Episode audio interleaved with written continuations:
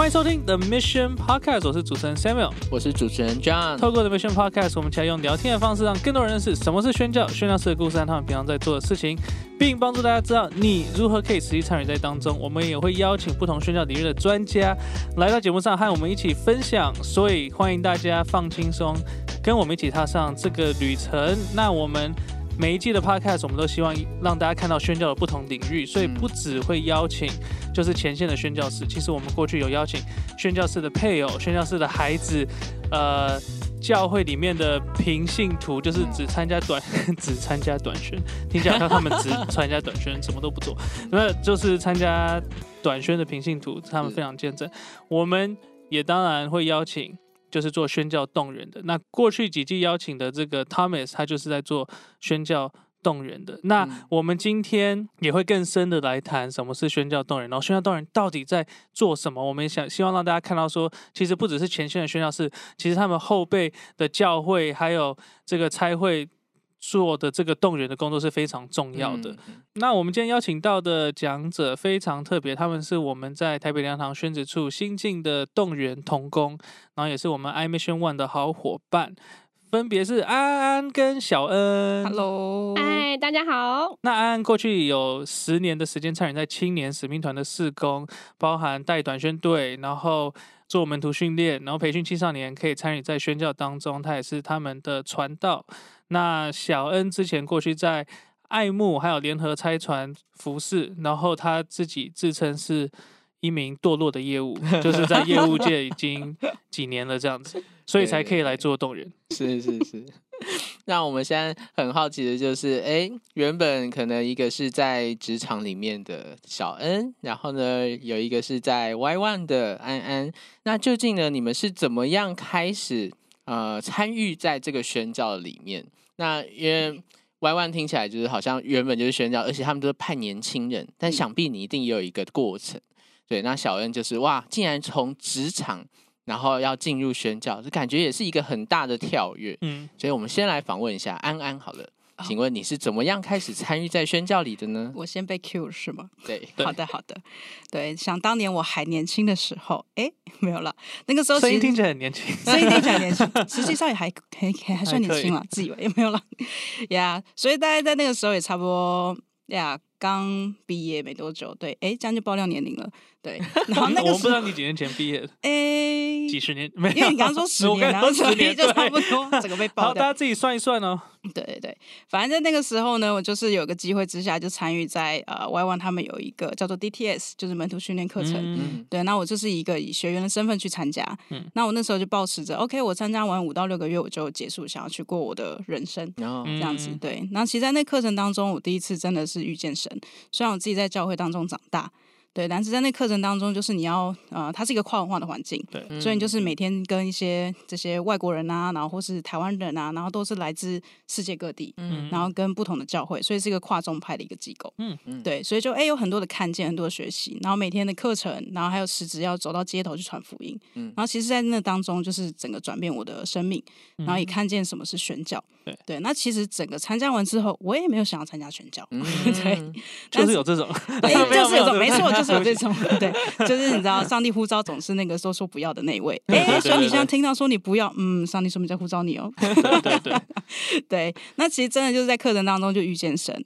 然后就是呃，倾听神，因为他其课程当中也教你怎么倾听神的声音啊，然后神的属性跟本性，对，像这一类。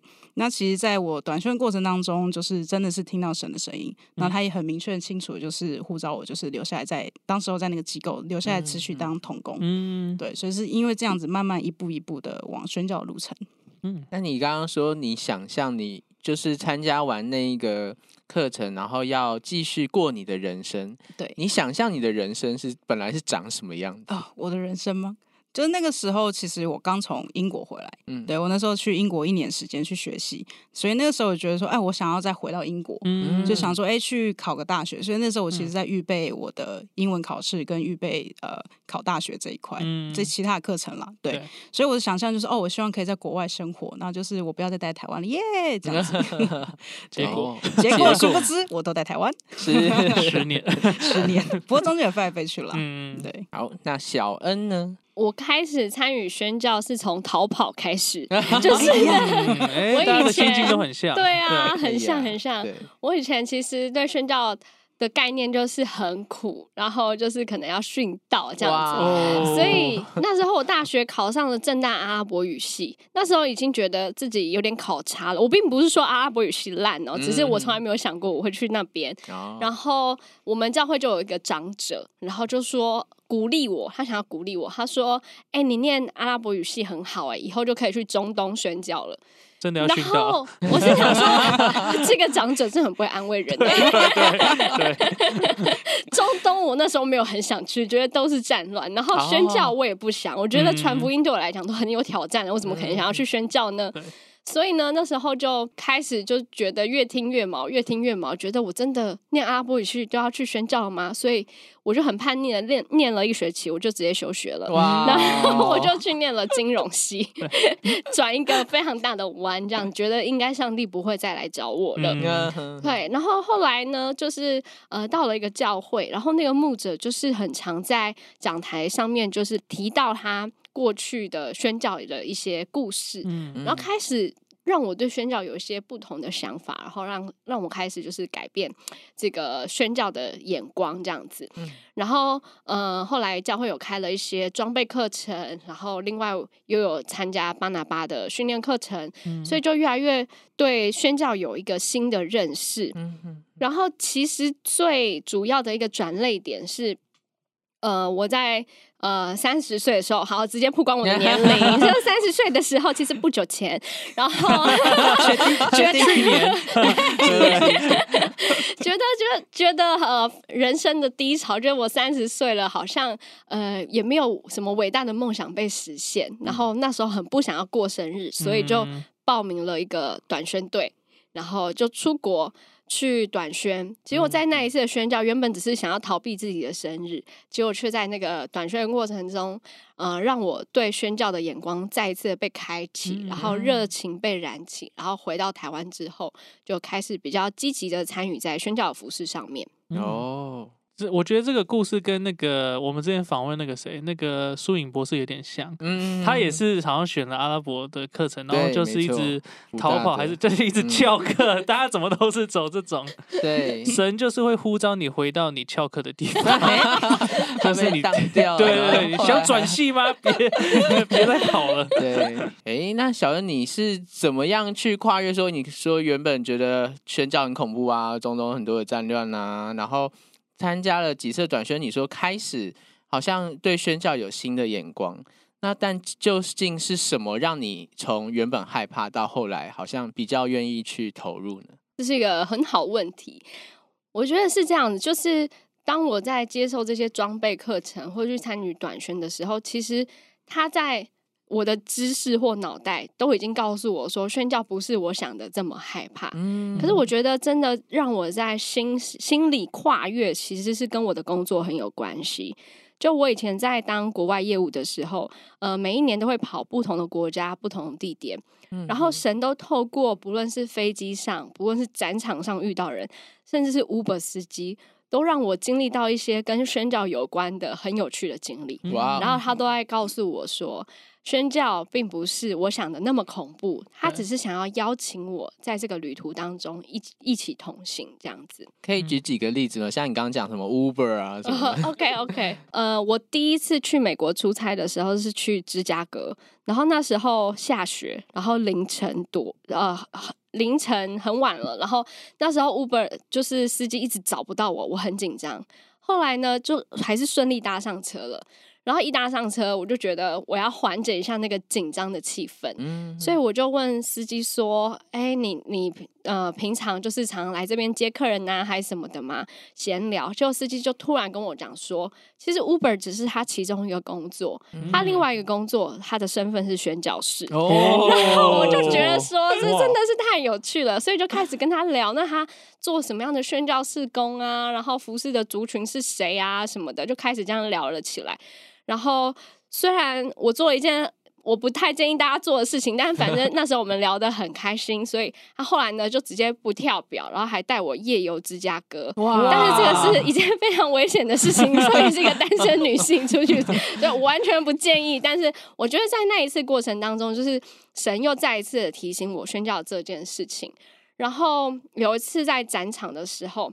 我那时候在看跟一个客户聊天，聊一聊，嗯，后来有一个有一个白人女性，然后就走过来，她也是公司，就是某个公司的一员，然后她就给我一个耶稣传，然后写中文简体字，可是她自己完全看不懂，她就觉得我是一个华人面孔，应该是没有听过福音，然后我就跟她说我是基督徒了，没关系，然后她就说没关系，你收着，然后我就收下来，就过了不久。又有另外一个客户来到我的摊位，想要了解我们的产品，聊一聊，聊一聊，聊完之后，他就突然跟我提到说：“哦，他们镇上最近来了一个中国女生，一看就知道打黑工的，不会讲英文，那他很想要传福音给他，然后他自己想要来买我们的产品，是因为他想要做买我们的产品做宣教士工。哦，然后我就觉得很特别，因为我们的产品是什么？是汽车零件，对，就是完全不相关。对。”然后他就一直跟我讲，他很苦恼，不知道怎么传福音给这个中国女生。我说：“你等我一下，我刚刚拿到一个册子，你刚好可以用。”然后我就拿给他。然后我觉得在那一次，神就告诉我，其实我就只是一个流通的管道，就直接把他所赐下来的东西流出去，祝福流出去就好了，这样子。哇！对。真的是上帝继续对你说话，然后克服了心中许多的害怕。其实那些很多的害怕是原本我们想象成是一个画面，但是后来真正经历才发现，哦，不是这个样子。没错，而且我发现你很多经验好像都。还是游走在殉道的边缘，在 在那个芝加哥吗？还是该是哪里？在芝加哥，美国犯罪率非常高的城市，被载来载去，嗯，对，真的是有被呼着，神神保守。对，接下来我想问，就是我相信很多。听众朋友们，他们可能也不确定或者不清楚到底什么是宣教动员。他们知道宣教士，他们可能听过很多宣教士的故事，或者对宣教的想法就只是哦，就是要出去。但是想问呃两位，就是宣教动员到底是什么？然后它的重要性到底是什么？都都可以 看谁先，然后讲什么？刚刚太多我的声音太腻了，动员。对，其实我觉得“动员”这个词在中文当中可能很多人还不是那么熟悉，但是它在英文当中其实就是呃蛮被呃认识的吧。我在想，对，因为其实它这是一个从英文来的词。嗯，对，其实，在军中的话，“动员”这个词就是指的是去怎么去调度资源啊、士兵啊、武器啊这些，对，然后帮助在战场上的这些士兵们。对，那其实讲到宣教动员的话，我觉得也是呃差不多雷同，就是其实宣教是在前线。但其实动员的话是在后方，我们怎么样去动员这些资源，然后去帮助前线的人？因为就要想，就是之前有听呃一个宣教师也是说，就是就像太空人，你被 NASA 拆派出去，就送上呃月球，你不可能把他送出去之后，他就再也不回来。嗯那你 对你 NASA 基地的人，你需要有这么多的人才有办法把这个人。送到太空，对，跟马斯克的理念不太一样。对，那其实我觉得动员这一块就很像是在 NASA 本部的这些人们，就是怎么样去动员这些在。资源进来，然后也是招募这些人，然后一起是个团队，在这个当中动员这一块，我觉得在宣教动员怎么说嘞？我觉得可能在教会当中，还有在整个宣教当中，我觉得它是很重要的一部分。可是很多人看见是好像都只有宣教士在前线或者去海外，但却忘了其实有很多人是需要做这些行政的工作，然后还有后方这些支持的团队，不管是经济或者心灵上，或是在呃陪伴上。我觉得这个团队是很少被看见的，所以其实动员这一块是呃，我觉得是蛮重要的。对，所以基本上可以想象是每一个出去的宣教师，他后面其实都需要一个很庞大的支持系统在后面支持他，不是只有他自己一个人。出去而已。对，确实确实。但我想要问的是，因为你过去在 Y One 这么多的经验，好像是比较多出国的经验吗？还是是什么样的经验？然后为什么你现在觉得你想要投入的是动员呀，其实动员本身我完全不知道这个词，即便我加入这个彩绘，我也不知道说哦有专门动员这一块，因为大部分还是以装备，然后跟前线呃传福音。对，像这一块还是比较多的被人看见。那其实，在还没加入这之前，我就有一个感动，就觉得，因为我喜欢摄影，所以那个感动就是那个时候刚从要刚从英国回来的时候，我的 Homes family 就问我说：“哎，啊，你想要做什么？”对我那时候也觉得说，我不知道我想做什么。他说：“那你愿意被上帝使用吗？”我就觉得想一想，想说：“嗯，应该吧。”对，然后我就说，哎，我想要拍一个宣教式的纪录片，嗯，因为想在十几年前那时候，iPhone 啊，手机没那么发达时代，其实大家对于宣教士在做什么，可能去了非洲去哪里，其实大家都不晓得，对，所以那时候不知道莫名就有一个感动，觉得说，哎，我想要去记录这一块，把这一块是带回教会，嗯，那教会弟兄姐妹看到后，可以更了解说，哎，前线宣教在做什么，那他们可以做什么，所以那个时候就对于教会一直有一个很大的感动，就觉得，哎，我们都在主日聚会。然后有这么多的各式各样很棒的弟兄姐妹，那其实他们有很棒的资源，但是很难去被使用，或者他们也不知道怎么去呃真的去被使用这样子。嗯对，所以从那个时候就一直有这个感动。那其实等我加入这个差会的时候，我其实有有点忘记这件事情。对，那其实，在过程当中，我就是在做培训，对，培训年轻人啊，然后去到海外，然后去到海外也才意识到说，其实我们有的原来这么多。嗯，对，即便我可能刚毕业，但是原来我有的资源这么多。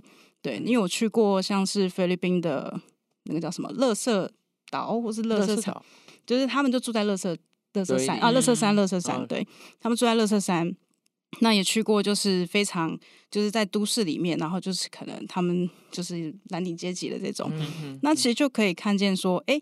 就是，即便这些乐色山的孩子们，我们只是带个吹泡泡的，他们就可以这么开心。对，只是个吹泡泡的，对。那其实你可以看到他活出来的样式是，他拥有的是全部有这么多。但是蓝底阶级你去看到，他其实拥有的非常多。嗯。但是他却就是愁眉苦脸啊，然后就是觉得啊，主啊，我可以再求更多啊，这种。对。对，当然不是要去比较，只是说在这些不同的经验当中，我看见是，其实上帝要我们就像回转向孩子一样。来到他身边，那其实我们要的真的没有我们想象中的那么多，而且我们有的其实有这么多，所以就一直有感动是，哎，我们怎么把全线前线的宣教士的这些故事，可以怎么带回到教会，然后让在教会中的弟兄姐妹们是也可以去看到。其实你们有的是这么多，有些人可能会觉得说，哦，我需要到某一个程度，我才可以去做什么，或者我需要接受过哪些装备。当然不是说不要接受装备，但是可能是不要让那个东西成为我们的阻止我们走出去的东西。这样确实，对，因为其实像我们在教会每天主日接受信息多到，就是我们其实去到村庄什么都是可以讲一篇道，或是你光是你分享你的见证，你只要。你你只要在那个地方跟那些人同在陪伴他们，他们其实都可以感受到，都是可以带很大的改变的。对，就确实，因为之前我们也去过，像是比较偏乡的，呃，他们也是基督徒，然后说是教会，可我们也意识到说，其实。很多的呃，这些比较偏乡的，他们说他们是牧者，可他们从来没有受过神学知识。嗯，对，那反而我们可能在，即便在机构才就是装备这几个月，所有的东西原来可以给这些牧师这么多。对，对，所以也是当下那个时候，我才二十多岁，我才发现哇，就是原来我从小听到大家这些，就像你刚刚说的这些主日讯息啊，或是我知道这些圣经的知识，原来有时候是可以怎么来跟这些偏乡的牧者们来分享，然后他们也可以来就是。要给他们的这些会友们，所以听起来像是你一开始接受到被神使用的呼召什么的，听起来不是一开始就被呼召要当前线的宣教士，是这样是这样吗？就是你一开始说，哎，被神使用什么，你愿不愿意？所以听起来一开始不是被呼召要做前线的宣教师，但是你当然后面有很多机会参与这些不同的短宣或是培训等等的。那是什么？是什么？有没有什么特别的原因让你觉得说，哎，我我没我就是很清楚知道我们要当前线的宣教师或者长期的宣教师，我就是要在做培训或者我就是要做动员。我觉得这是一个过程，嗯，因为其实就在我旧有的观念也会觉得说，呀，我可能要去到。可能哪个国家，然后才是宣教师。即便我在宣教机构，那回到教会当中被弟兄姐妹问，也会觉得说：“哎，你要去哪里宣教啊？”这一块也会，我也会想了很久，因为我觉得我并没有对哪个地方或者国家特别有感动，但其实我对全部 就是全部 就觉得只要没有听过福音的这些人，我都觉得很有感动。嗯，因为其实真的。没有听过福音的人真的是很多。那其实我们也可以想一下，如果当初没有宣教士来到台湾，我们也不会听到福音。嗯，对。那所以就是在这一块当中，就是觉得说，呀，我怎么样可以？因为我有机会可以去到前线，然后带领这些年轻人去到当中。那我很希望把前线这些的故事可以带回来。所以我觉得我是在慢慢摸索的过程当中，才更确定说，好，我就是要走宣教动员这条路。也是花了。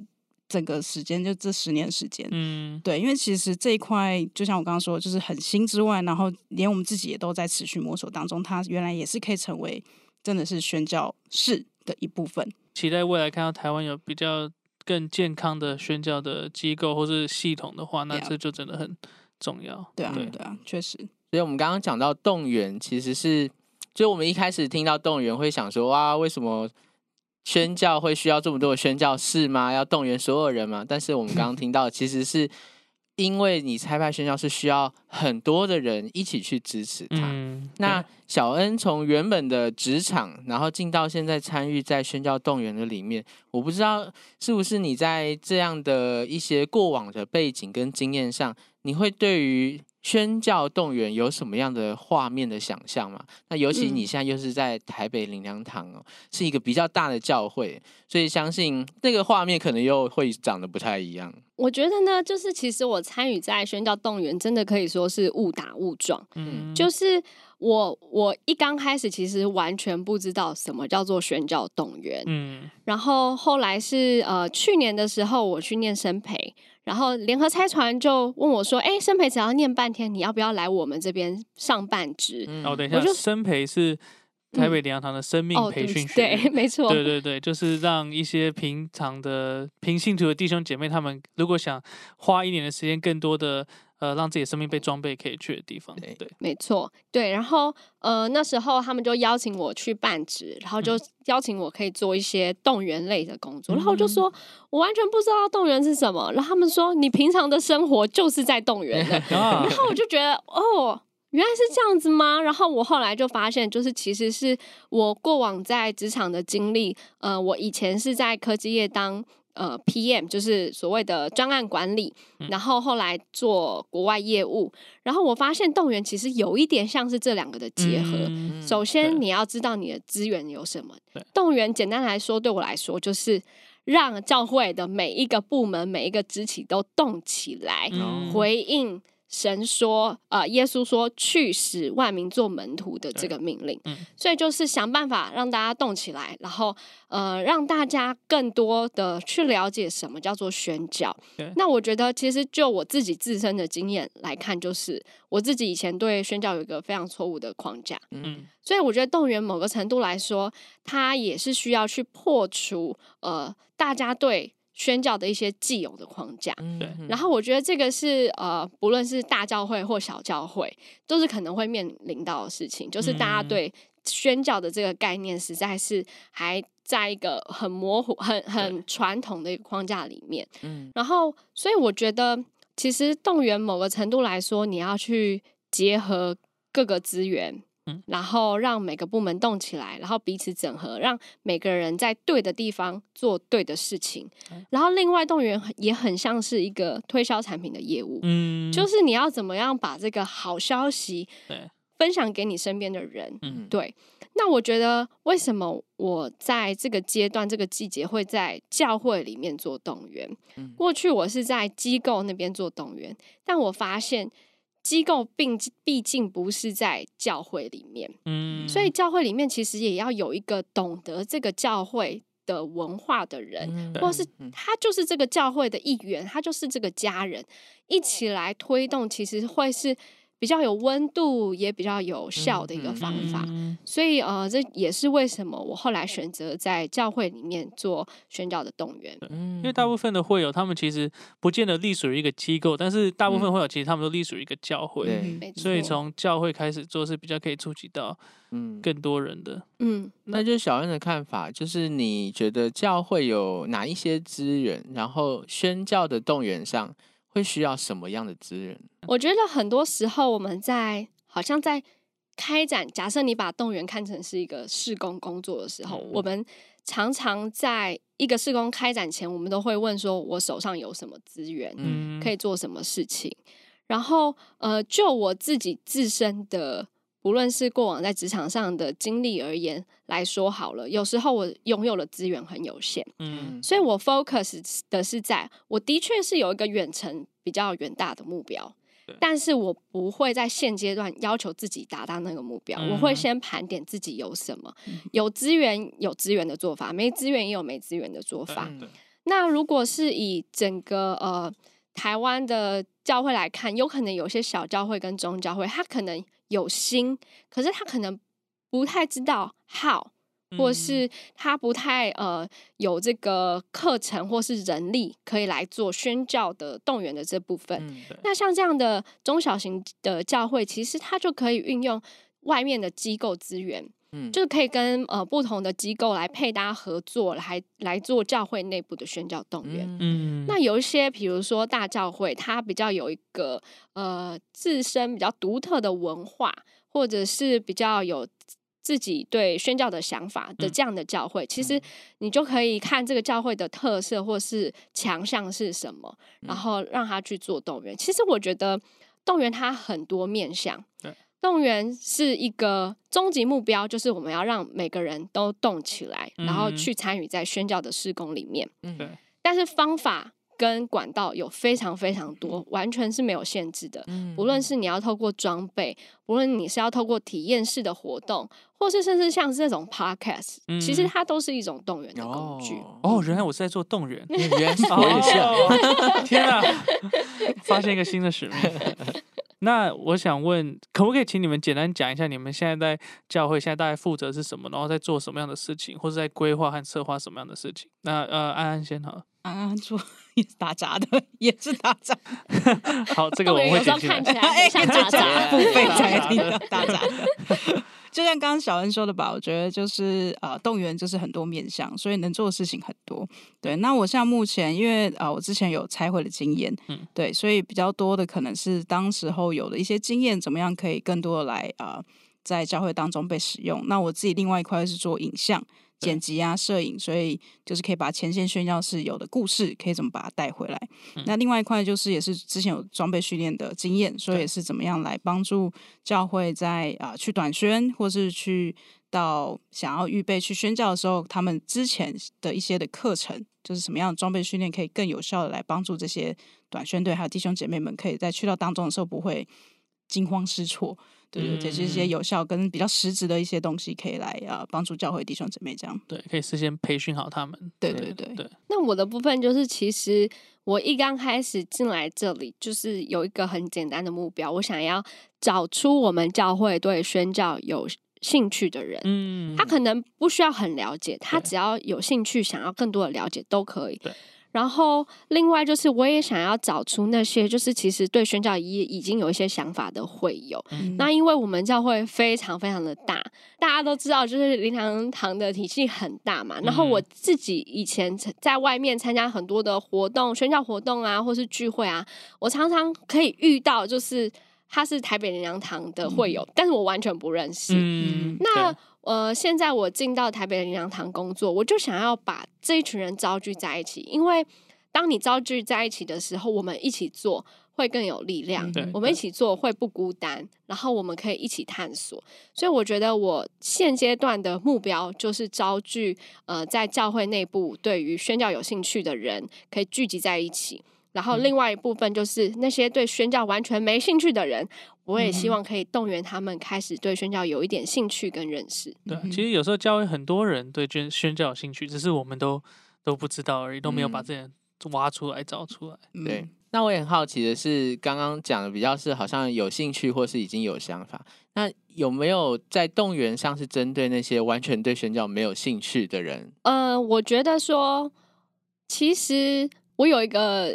一个想法就是，就是说，宣教它不应该只是一个事工，嗯，它应该是一种生活的准则，对，应该是一种生活的态度。所以，我不，我不觉得一定要。怎么样，他才是？就是我觉得现在大家很多的想法，觉得一定要什么，一定要什么，一定要什么才是做宣教。嗯，可是这样其实就把它框在一个很窄的范围里面。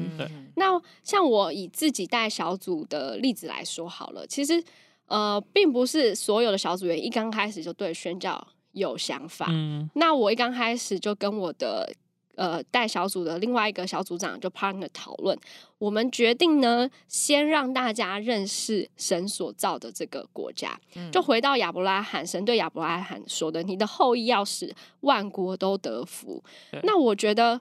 当你不知道万国有哪些国的时候，到底他们要如何得福呢？对，所以我们那时候就每个月一次办了一个叫做呃，就是各国之夜的 party。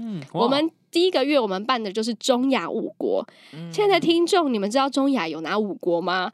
对，然后就是我们那时候就发现，对，马上考一下这样子，就发现其实大家对于神所创造世界可能不是那么的了解，所以我们就透过一些呃有趣的破冰，然后融合中亚五国的一些文化特色，然后甚至就是服装或者是食物，然后让大家对那个国家有更多的想象跟了解之后。我们再为这个国家带到。一刚开始只是想说用轻松一点的方式，让大家开始愿意为不同的国家带到，但没想到这个有一个超乎我意料之外的收获，就是当组员他们自己在预备这个国家的时候。其实他们已经在不知不觉当中，好像我骗人，但没有，就是 不知不觉当中已经预备心想要了解这个国家了。所以最后的那个祷告时间或许只有短短的十分钟，但是其实前面的那个预备心，其实都可以让他们更贴近这个国家，更知道怎么样为这个国家带到。甚至有很多的组员在那十分钟的祷告过程当中，就是不住的流泪，然后事后跟我说。他觉得很奇怪，他从来没有去过那个国家。他以前去旅游也绝对不会特别想要去那个国家，但不知道为什么在这样的活动过程当中，他为他们祷告就不住的流泪，好像真的体会到天父的心，体会到每一个人都需要福音。嗯嗯嗯，甚至这种活动，我们还可以邀请慕道友来，他们可能。不理解为什么我们要为其他的国家祷告，但我们可以跟他们说啊，我们在做祈福的动作，只是他没有放天灯，写挂一挂，然后再点个蜡烛，对对对，是没有到这么样啊，但是就是你用他们懂的话来跟他们沟通嘛，对。那我觉得这个就是一种你让这个完全没有概念的人开始有概念，然后慢慢的一步一步，或者是透过一些体验式的活动，比如。说他肯定知道难民是听过难民，对，不用你不用是基督徒，你都应该知道有难民这个词的存在。那我们可能可以透过一些桌游的活动，或者是呃设计一些难民营的体验活动，然后让大家可以。身临其境的去体验这群人在面对的是什么，然后让他们知道他们需要神，他们需要福音，然后你就是可以成为那个神的见证人跟代言人的人。嗯，那我觉得这就是一个我们可以使万国得福的方式。那个小安在分享，就是我觉得哇，很多不同的活动，很多是其实是有很多做法可以去动员。呃，会有或者甚至对宣教没有兴趣的人参与宣教的，我就发现哇，原来有有桌游可以办 party，可以带大家认识不同国家。那我觉得很多时候可能就是我们看到的那个宣教的活动，就是哦为什么国家祷告，嗯，然后 就是可能我们也要了解到说，哎，你你今天的客群是谁？对，然后你要怎么办一个活动是？哎，会可以吸引这些客群来的，因为比如说你今天要吸引的是青少年或是年轻人，或是你要吸引的是某一个族群的人，他们不见得会对为这个国家祷告会有兴趣，但是他们可能会对，哎，我们一起来吃这个国家的文化的饮食，或是来认识他们的习俗这种东西有兴趣。对，所以我就觉得，哎，这个真的很很不错，很厉害，就是用不同的，其实真的有很多不同的活动、不同的管道来来来介绍。宣教不见得是像我们以前讲说哦，一定要这个，一定要这个，一定要那个。嗯嗯嗯。那我想要借用安安在开会或者是机构的经验呢，就是说，呃，你刚刚有讲到说，哎，当我们在前线做宣教的时候，我们发现这后面需要很大量的。呃，支持对。那你觉得一般的弟兄姐妹可以怎么样成为这样的支持呢？因为在我们动员的时候，我们好像也需要让弟兄姐妹认识说，哇，宣教士到底他们的需要是什么？就是嗯呀，当然最基本大家一定知道就是祷告嘛。对，那我觉得其实，在前线的宣教师有的时候其实蛮孤单的。对，然后其实很多时候他们写代祷信，那可能寄了一百封，不会有一个人回复他。对，其实有时候只是简单的回复说：“哎，我有收到你的代祷信，那就是我觉得我持续为你祷告。”我觉得像这种话，对于前线这种宣教师，其实就是很大的安慰。嗯，对，那其实他也会知道，哦，原来不是他孤单在前面，因为其实很多时候宣教师在前方，他其实不太会。会告诉你 one hundred percent 的，就是他辛苦的部分。嗯，对他一定还是希望可以让呃他的支持者也可以看见说，哎，神在做的工。嗯，对。那其实很多时候的那个辛酸史啊，他们也只能就是往肚子里吞。对，很多的难过其实跟压力是，我觉得在后方是想象不到的。对对，这样。那其实不管是祷告，那我觉得在经济上或是在一些呃，可能像我也听过有些家人啊，不是这样，就是他们是单身的去到前线，但他家人还。还未信主，那有一些教会的弟兄姐妹，他之间会弟兄姐妹就是的支持，就是会怎么样来照顾他的家人。嗯，对，可能他爸妈生日的时候，他的弟兄姐妹哇，竟然会买个生日蛋糕给他的爸妈。嗯，对，那其实就有听到很多这一类。对，但我觉得如果弟兄姐妹可以更多的参与在宣教士本身他的生活当中，嗯，我觉得这也是很棒的一部分。那我们最近安民行万其实也为此呢，就是做了一个宣教体质测验了。然后就是为了让众弟兄姐妹可以稍微了解说，如果呃你想要参与在宣教当中，那你不一定是那个前线宣教师的角色，但是你可能是可以接待宣教师的，然后你可能是可以去帮助其他弟兄姐妹都对宣教产生兴趣的人，然后你也可能是挖掘宝藏的人，对，就是有各式各样你可以参与的方式，对，所以欢迎大家可以到艾米宣完的网站可以。来做这个体质测验，我们希望让大家知道说，哎，不见得是只有前线训练师，其实我们每个人都是被呼召可以来参与宣教的。没错，对。那我想问的，呃，问你们的就是在目前在教会的这个宣教动员上，也不要说教会好，就是目前在推动宣教、宣教动员上，你们遇到的比较大的困难或是比较大的挑战是什么？那我举一个例子，比如说。我觉得有一个困难，可能是大部分弟兄姐妹他们不见得觉得说宣教是信仰的一部分，他们不见得觉得宣教是他们，他们不见得觉得说，呃，他需要去参与宣教，所以。我觉得 好，我没有要批评哪一个单位或是什么，这个要非常小心。但是，比如说我们很，你会发现我们开的很多装备课，这个我也是听这个之前的宣教前辈讲，就是哎，我们开的很多装备课，其实大部分都是在在照顾自己的，都是在在注意在自己身上的。但是，哎，宣教的课程它反而就不会被放到什么装备课的里面。对，所以就是比如说像这样的例子，就是哎，因为大家都。大家都当然，当然我也很，我也很照顾自己，我也很关心自己。嗯，但是我觉得不是因为大家不想要去上那些课程，很多弟兄姐妹他们可能不见得觉得说宣教是信仰的一个一部分。之前有听过陈维牧师分享过，说哦，宣教其实就是我们信仰的根基，是我们信仰的核心。那大部分的弟兄姐妹可能不知道，那我们也会发现说，哎，我们很多宣教课程。不是宣教课，我们很多装备的课程，或者很多教会开的课程，都跟可能跟研经有关，可能跟什么释经有关，但是可能跟也比较多，也是跟自己的生命的长成、成熟也有关。那不是说这些东西不重要，但是呃，宣教其实也要包含到这些装备课程这一系列的这个、这个、这个、这个路径里面。对，那我想问你们说，哎，那你们遇到的挑战或者困难有什么？呀，我觉得就像刚刚啊 Samuel 说的吧，就是。真的有很多的装备课程，但我自己真正从创世纪念到启示录真本，这样眼睛就是那一整年这样好眼睛下来，其实因为我就觉得我知道我不爱念，所以我就让自己去被 push。那这一年当中其实也蛮痛苦，也确实没错。那其实从创世纪到启示录，其实最终你会看见，真的就是救赎的应许，其他都没有改变。嗯，就是从起初人犯罪之后，其实上帝就一直在。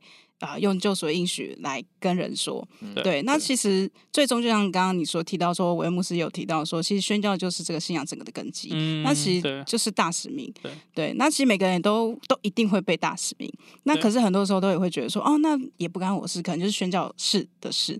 那其实刚刚你问的问题就是说，那在动员当中的困难是什么？对，对，那其实很多时候作为作为会觉得，对啊，人家又不在乎，我干嘛在乎这件事？嗯，就的也会觉得说，主到底为什么？对，那我觉得上帝也提醒我。我就说，但是我在乎，是神在乎这件事情。就 It's not about us, It's not about me，就是都不关乎于我们。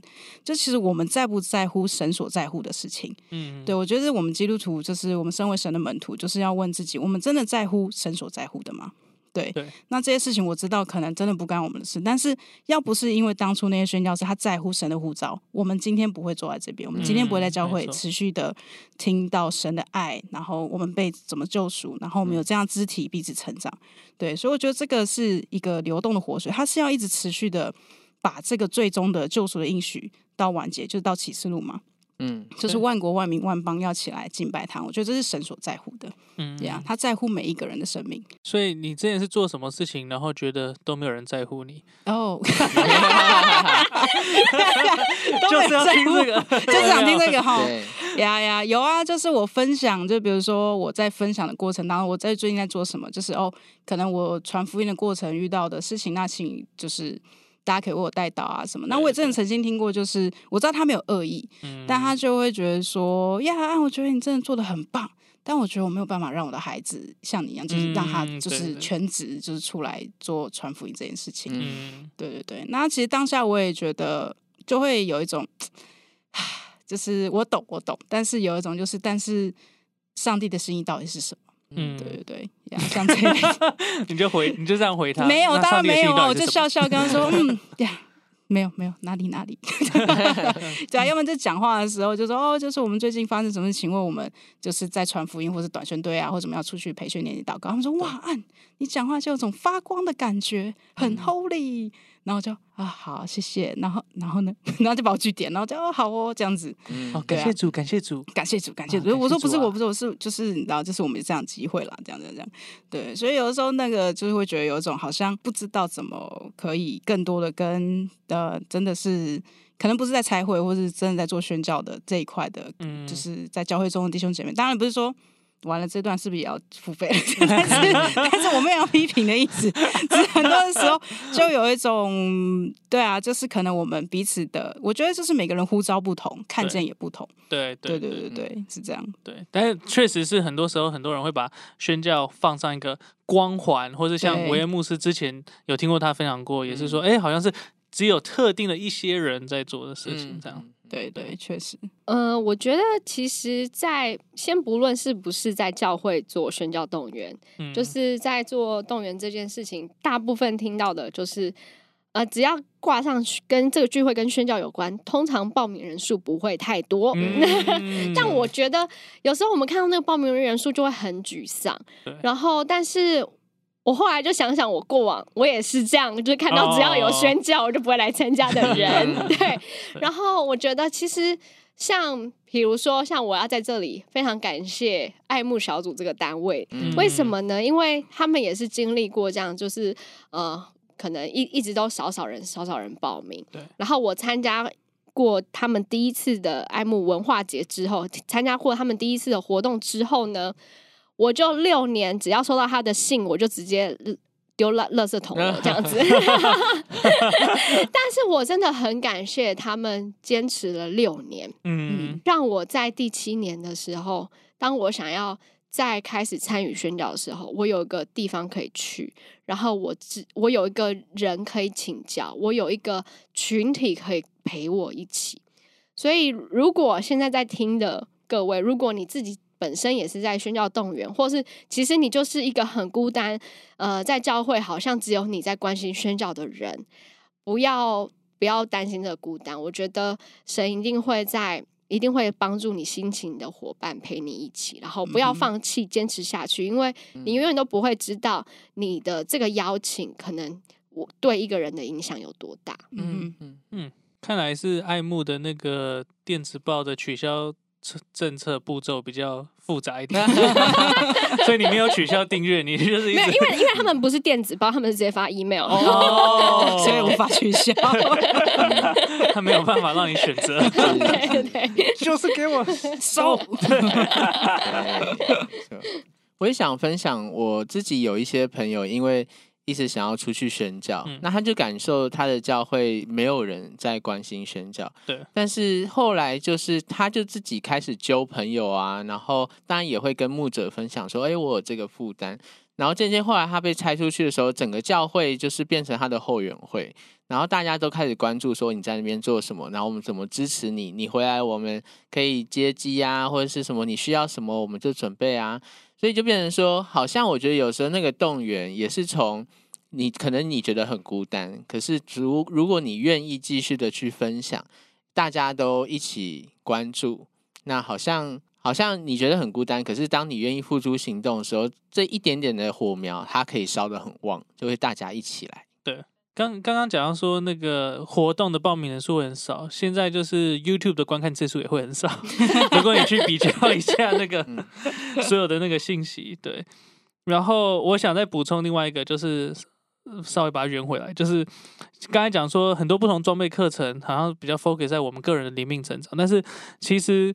focus 在灵命成长，我们灵命成长最终的目的，其实不是只是让我们自己感觉良好而已，其实是为了做见证，为了传福音，甚至为了走出去。嗯，对，所以，我们灵命成长最终的目的是帮助我们可以做美好的见证，然后传福音，然后甚至可以走出去。所以，应该说，我们我们不是这些装备课程不是不重要，但是他们应该要被放在一起来看，一个同一个路径来看，然后呃，要看到。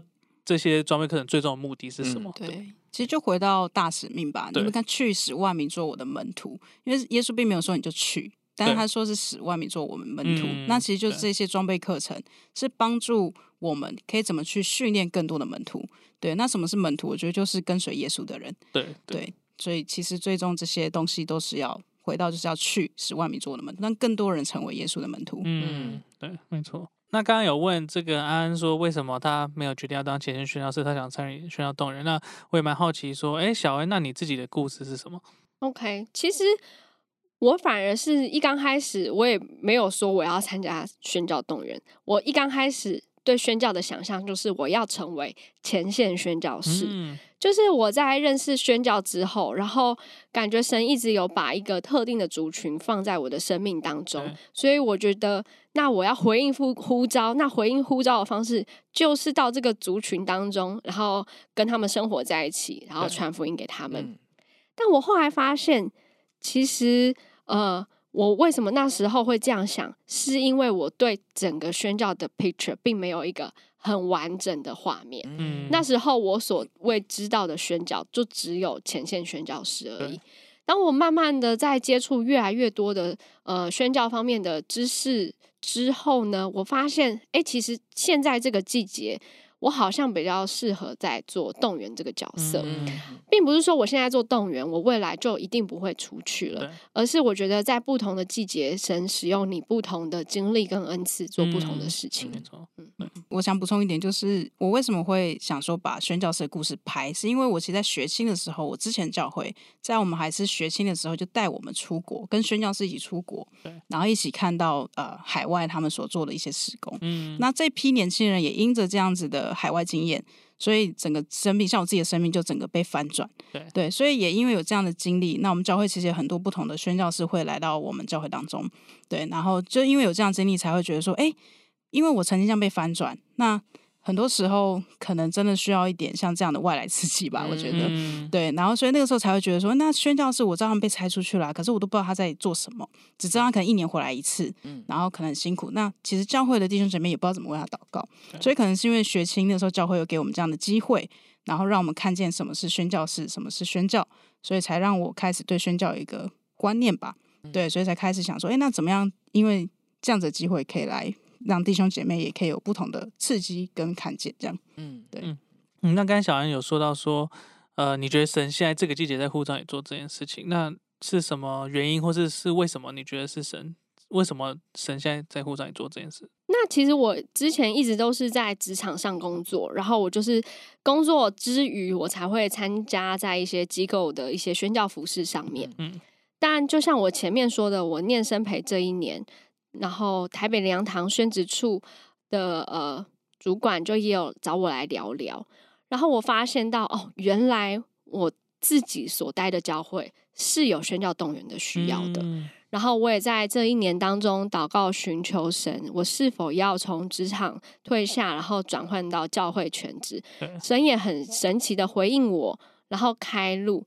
那我自己也希望，就是当我自己的教会有这样的需要，我可以回应。嗯，那我也想要问小恩跟安安，就是你们对于整体台湾在未来的宣教的走向啊，有没有什么样的期待或看见？尤其我觉得在疫情后，其实这个宣教是又变得更不一样了。然后好像当小恩刚刚说，我们必须要打破那原本的一个对宣教传统的框架里面，好像我们正在寻求一些新的道路。那我不知道你们的看见是什么。我我先声明一下，说就是。我知道有很多宣教的前辈，然后真的有很我我我不是我不知道说，哎，我们好像没有资格去讲这件事情。但是我我就是因为我们也很好奇，想说，哎，因为你们像是下一代的下一批的这个宣教动员的的的人才这样子，那事事实是你们你们大半辈子都在你们的未来，就是你们你们大部分的时间都还在未来，对，你们大部分人生都还在还在未来里，那。势必就是未来的宣教，或者台湾未来的宣教，是你们去去一起参与、一起建造的。对，那你们期待看到的是什么？对。我觉得这个问题真的是问的很好，要因为我们真的是下一代，要付费了吗？要付费 了，付费才可以听我们以下的内容哦。对，因为我跟小恩其实同年了，对我们是三十出这样子，三十多，那就是其实真的对我们来说，就是有很多很多的大前辈。嗯，对，那其实很多像动员这个东西，真的就是很新。对，对，宣教动员，那其实我们也是从他们身上所学到。嗯，那其实我们也就是就像你说，我们还有就是。在未来式嘛，就还在进行中。对，那其实这种跨就是怎么说后疫情时代，就是开始都是往新媒体发展。嗯，那我本身就是之前也有做过这一块，那也透过新媒体，因为我知道这是会是一个新的语言。嗯，对，已经就像英文一样，就是你现在需要学一个语言。对对，所以媒体其实也就是一个媒介。那我觉得这一块真的是对于就是年轻人，真的就是非常的，我觉得不是只有对我们这个三十多岁来说很重要，就是其实对他们来说，反而是因为他们就是。怎么说？就是新住民了嘛？他们就诶是新住民还是呃原住民？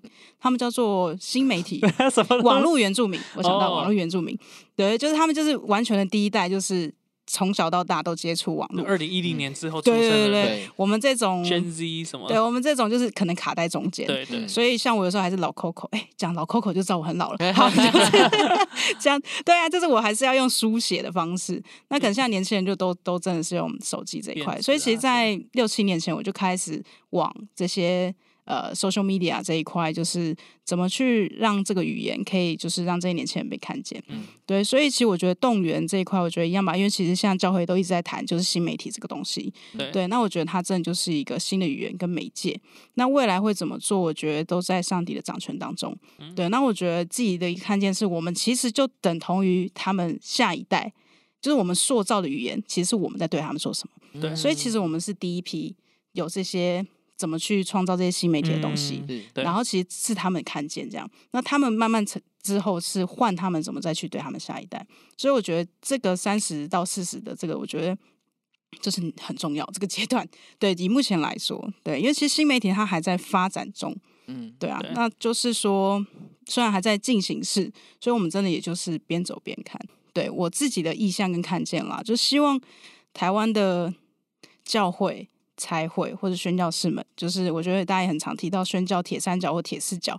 那其实未来它不会是一个好像一道墙被隔在当中，而是一个很自然的发生。就比如说，好，我教会有什么样的资源，然后或是有这样的弟兄姐妹被培训出来，那他可以怎么样被拆到这间差会，或是差会所培训的，他怎么又回到教会当中持续的牧养这些呃教会的人？我觉得他是期待当中就是未来的。这个是可以很自然发生的。嗯，对。你刚才讲那个铁三角和铁四角分别是是什么东西？讲宣教铁三角，铁就是其实就是宣教士教会跟财会。嗯，对。那这个铁四角的时候会讲到神学院。嗯，那其实在这当中，他们可就期待可以真的是很自然而然的，就是彼此之间资源是能够共享，然后是有效的来去，而不是因为就像。嗯，打仗嘛，那你这个资源是不会被浪费的。对对，那动员我觉得真的就是怎么样把这个资源可以是有效的被使用，人力上被有效的去被发挥。对对，所以期待未来就是的台湾的教会或是台湾在这一块当中是可以是很健康，然后也是可以做更多。你刚你刚才讲新媒体，我就想到感觉神在说，谁愿意为我去到抖音 或是元宇宙那里？哦，我实在不愿意，我真的不想去抖音，我这完全是新一代东西。对，我有去哎，对，我这边真认真研究抖音，像是好像年轻人都用抖音，我还认真用，嗯，对，然后 follower 还就是大概几千人这样子。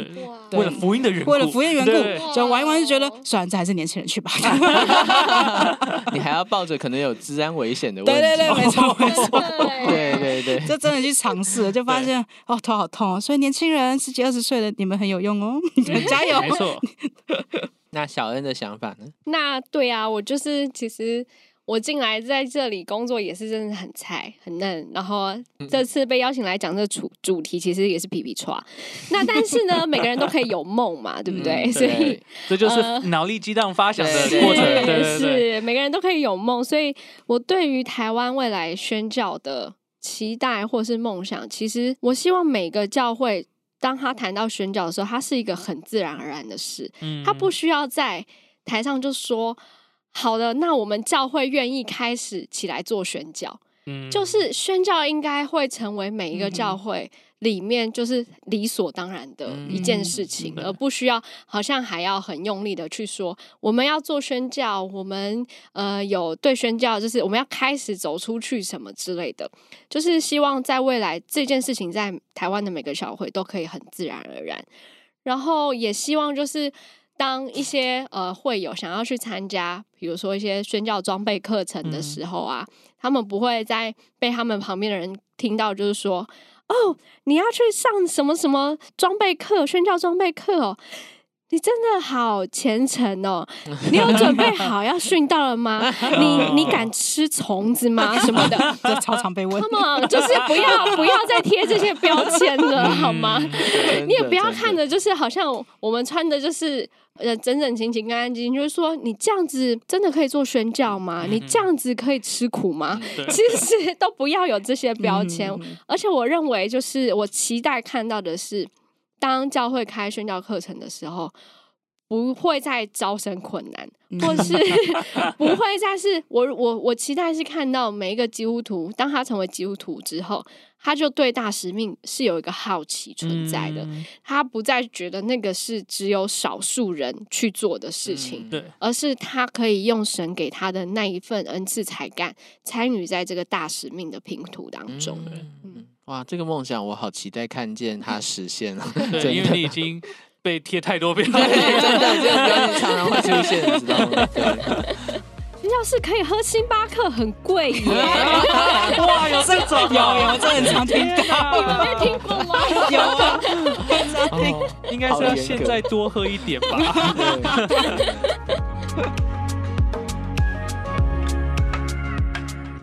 哇，那真的很开心，可以听到小安跟安安跟我们分享。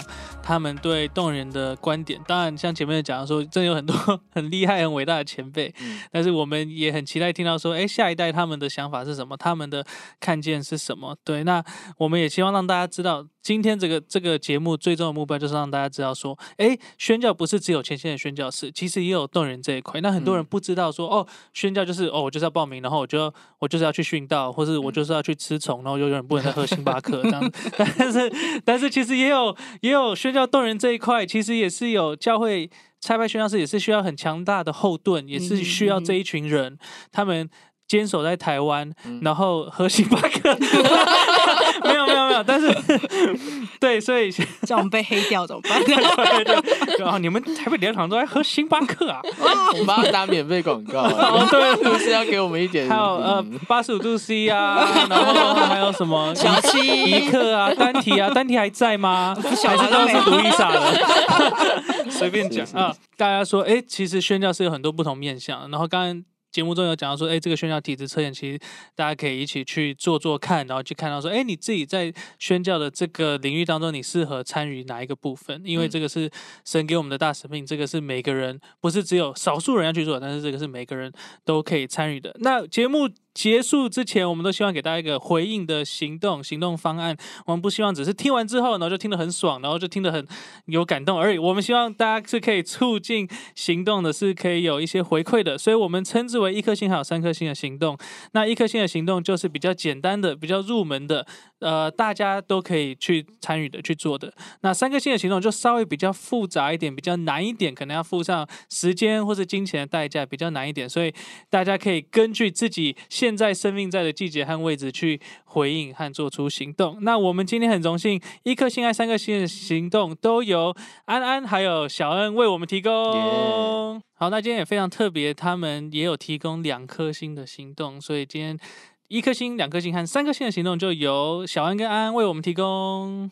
好，那一颗星首先很简单，就是如果你听到这个 Mission Podcast，请分享给你一位朋友。好，两颗星的行动呢，就是欢迎来 Mission One 的官网，然后来做宣教体质测验，那你就可以更多的了解你在宣教当中可以怎么样的参与哦。好，那三颗星的挑战就是到 Mission One 的官网，到活动消息页面，选择至少参加一场。I m i s s i o n One 的实体活动，并且邀请一位你的好朋友跟你一起来参加。Yes，那今天非常谢谢安安跟小恩跟我们分享他们在宣教动员上的经历。我们今天节目就告一个段落。我是 Samuel，我是 John，我们下次见。